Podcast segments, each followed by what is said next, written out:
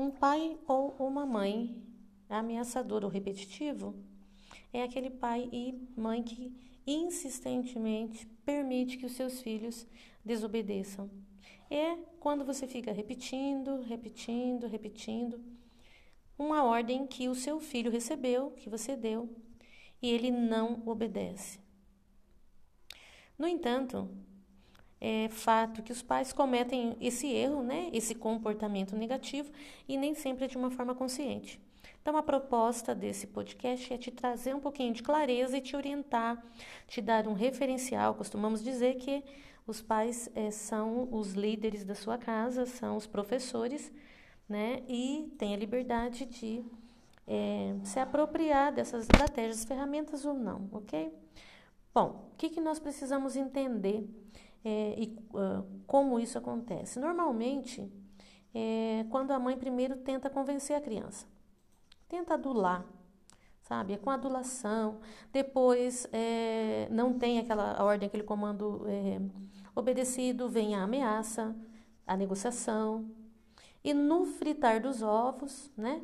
No fritar aí da desobediência, a mãe e o pai finge que está disciplinando. Na verdade, dá uma punição leve ou não dá uma punição, simplesmente ralha, né? Que a gente costumava falar antigamente, dá uma bronca de leve e acha, né, ou pelo menos tem a intenção de que a criança entende que ela está sendo punida. Pois é, isso é um problema sério e vai piorando cada vez mais. Quando pais se veem é, repetindo muitas vezes uma mesma ordem, o mais comum é que a criança esteja ignorando.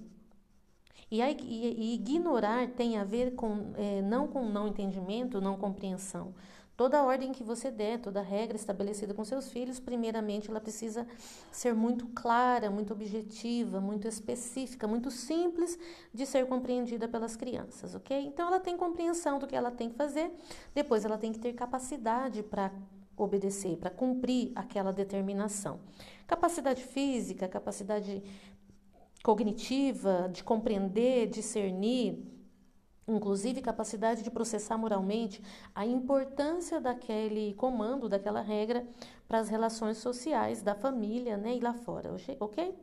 Então é preciso que a criança tenha basicamente isso. Quando a criança tem, tem ela tem essa compreensão, ela tem essa capacidade, é, o pai precisa, a mãe precisa necessariamente é, deixar as, claro as suas, as suas expectativas em relação ao que ela efetivamente quer que os filhos, que o filho cumpra, ok?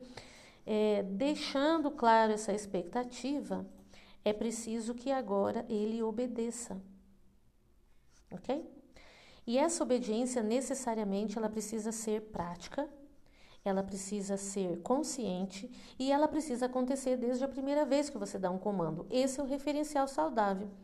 Primeira vez que você determinou, você instruiu, você ensinou o que tinha que ser ensinado quando se trata aí de habilidades, né? Enfim, até o mesmo comportamento. Comportamentos da criança funciona muito bem quando você estabelece protocolos, exatamente como fazer, como falar. A partir desse referencial, ela cria outros, mas ela precisa ter um comando claro, ok? E quando você grita muito, dá muitas ordens, dá a mesma ordem muitas vezes, você começa a perder não só a autoridade com a criança, como perder um referencial de um padrão de excelência e o padrão que você estabeleceu como adequado. Porque a primeira vez você chama atenção ou você cobra, você ainda está ali no, no cumprimento. Na próxima vez você já envolve aí um padrão de estresse, de, de adrenalina, onde você já muda o tom de voz, muitas vezes muda o tom da a, os adjetivos, né? Começa a se usar palavras um pouco mais ríspidas, um pouco mais grosseira, começa a se movimentar de uma forma diferente, uma comunicação não verbal mais ostensiva. Na próxima vez é possível que você já vá aplicar uma punição aí, seja como for, a criança não te obedeceu. Há um padrão de excelência na obediência. E o padrão mínimo é que ela obedeça a partir do momento que você instruiu e treinou, a partir do primeiro comando. Quando ela não o faz, há um, uma falha nesse processo e nós precisamos identificar. Primeira questão importante é entender o seu nível de autoridade em relação ao seu filho. Quanto mais você repete, menos autoridade você acaba tendo, ok? Então é preciso compreender isso. Entendendo isso, as regras, a ordem, o comando, a, a orientação, o comportamento esperado foi claro, é mensurável pela criança, ela compreende isso, ela, ela compreende, no caso dos comportamentos, que aquele é um comportamento é moral aceitável na família, importante para a família, ela internalizou a importância deste comportamento. Neste momento, você precisa transferir para ela a responsabilidade pelo comportamento. E a desobediência vindo, você precisa estabelecer uma consequência relacionada a essa desobediência, que tem a ver com o aprendizado, tornar esta criança melhor do que quando ela transgrediu essa regra.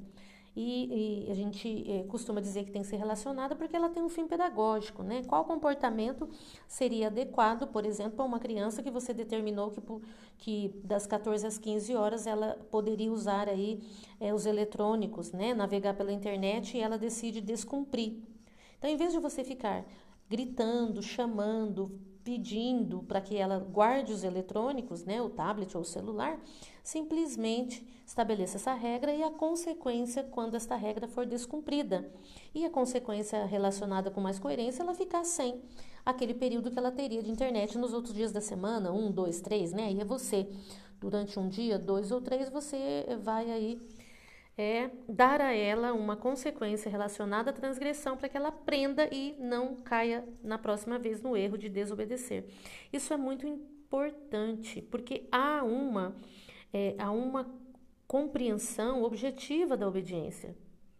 A obediência, ela tem a função de realizar na criança, além do cumprimento daquela tarefa, mas é, gerar dentro no seu coraçãozinho a ideia de que você é autoridade sobre ela, você é o líder sobre ela, você é responsável por ela.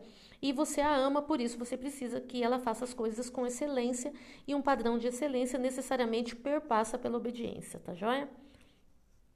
O fato é que as crianças, é, elas precisam ter clareza do padrão que você quer, né? Um padrão de excelência que você quer que ela cumpra.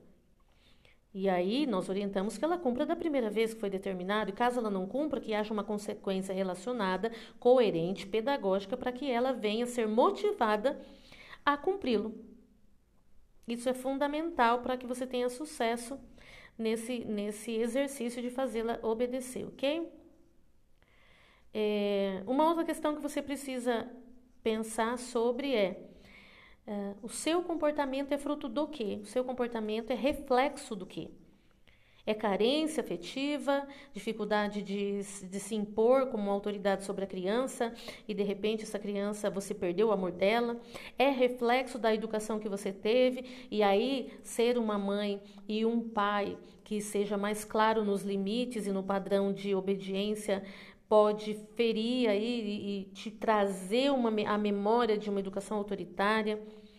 É, você simplesmente está cansada, cansado e educar filhos dá muito trabalho, então você quer se poupar desse desgaste.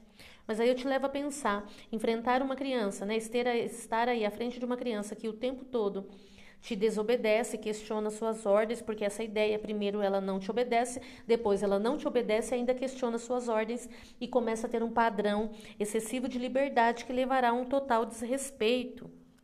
Isso acontece porque há uma oscilação na linha que determina o comportamento dela, entende?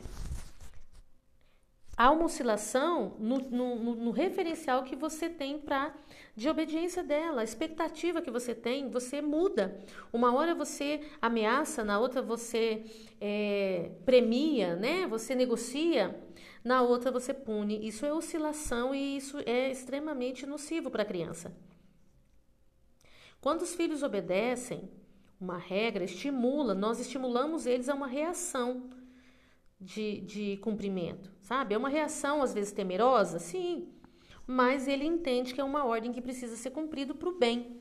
E aí vem a, a parte do encorajamento verbal, né, de, de fazê-lo entender que ele é capaz de seguir aquele comando, aquela regra, que aquela regra, aquele comando é importante para nós como família, na nossa família nós temos né, esse, essa regra, esse princípio, e você vai treinando seu filho nessa consciência, entende?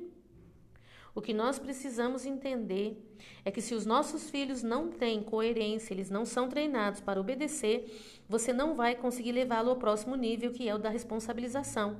Se tornar responsável. E se tornar responsável por comportamentos, tarefas ou habilidades tem a ver com a capacidade de internalizar o princípio da obediência, o princípio da honra e aquele princípio, ou aquela, aquela, aquela regra, aquela aquele valor cultural que você quer incutir no coração da criança.